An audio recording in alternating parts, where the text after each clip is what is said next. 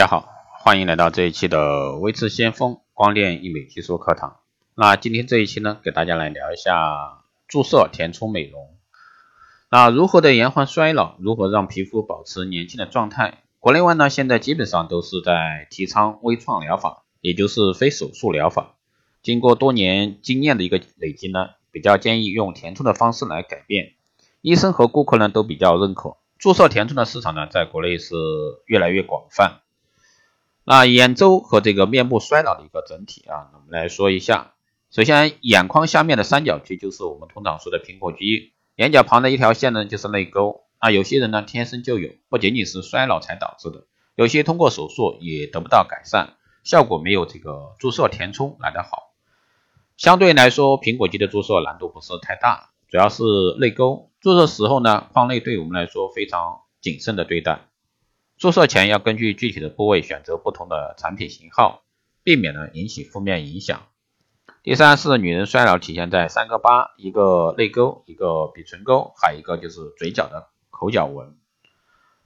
关于注射前的一个麻醉啊，注射前呢，医生通常习惯用一些这个表苗，也就是实际上就是可以用一些利多卡因进行主次麻醉。因为在一边打一边要塑形，所以说可能会出现痛感，所以说可以在竞争的部位呢适当的给一点点。还有关于注射量和吸收的问题，那我们不要一次打的太多，会引起一些负面影响。欲速则不达，打多完全是一种商业行为，而且呢要跟顾客说清楚，任何填充剂它都是要吸收的，不同剂型这个时效是不一样的。一般第二天就出现材料被吸收的状况，因为里面会有水分啊，氯化钠。所以说吸收的是水分，无论注射什么填充剂啊，第二天都会吸收一部分水分的。那有的顾客呢不明白啊，花了那么多钱来注射以后，觉得刚刚注射的一个星期就吸收了一部分。关于吸收这个问题，一定要和顾客啊说清楚。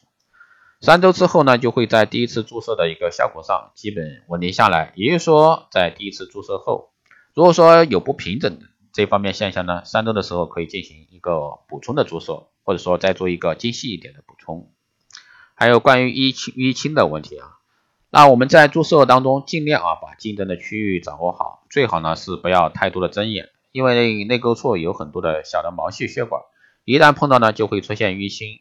如果说出现，一般需要五到十天左右才能消退。一旦发现小血管的时候呢，一定要避开，像组织很薄的部位，几乎就是一层皮肤，没有什么脂肪层。注射的时候呢，一定要谨慎。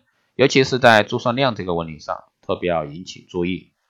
注射后呢，必须按压出血，出不出血啊都要按压。不出血时呢，按压是为了塑形，因为按压也会起到塑形的作用。常规呢，我们注射以后是需要冰敷的。那针眼呢，用点这个眼膏涂抹一下，预防感染。好的，以上呢就是简短给大家谈一下这个注射填充美容，希望对各位爱美人士啊有一个参考。如果说你还有更多的其他问题，欢迎加微信。二八二四七八六七幺三，二八二四七八六七幺三，备注电台听众可以快速通过。如果说对光电医美课程、美容院经营管理、私人定制服务以及光电中心加盟感兴趣的，欢迎在后台私信微之先锋老师报名参加。好的，这一期节目就这样，我们下期再见。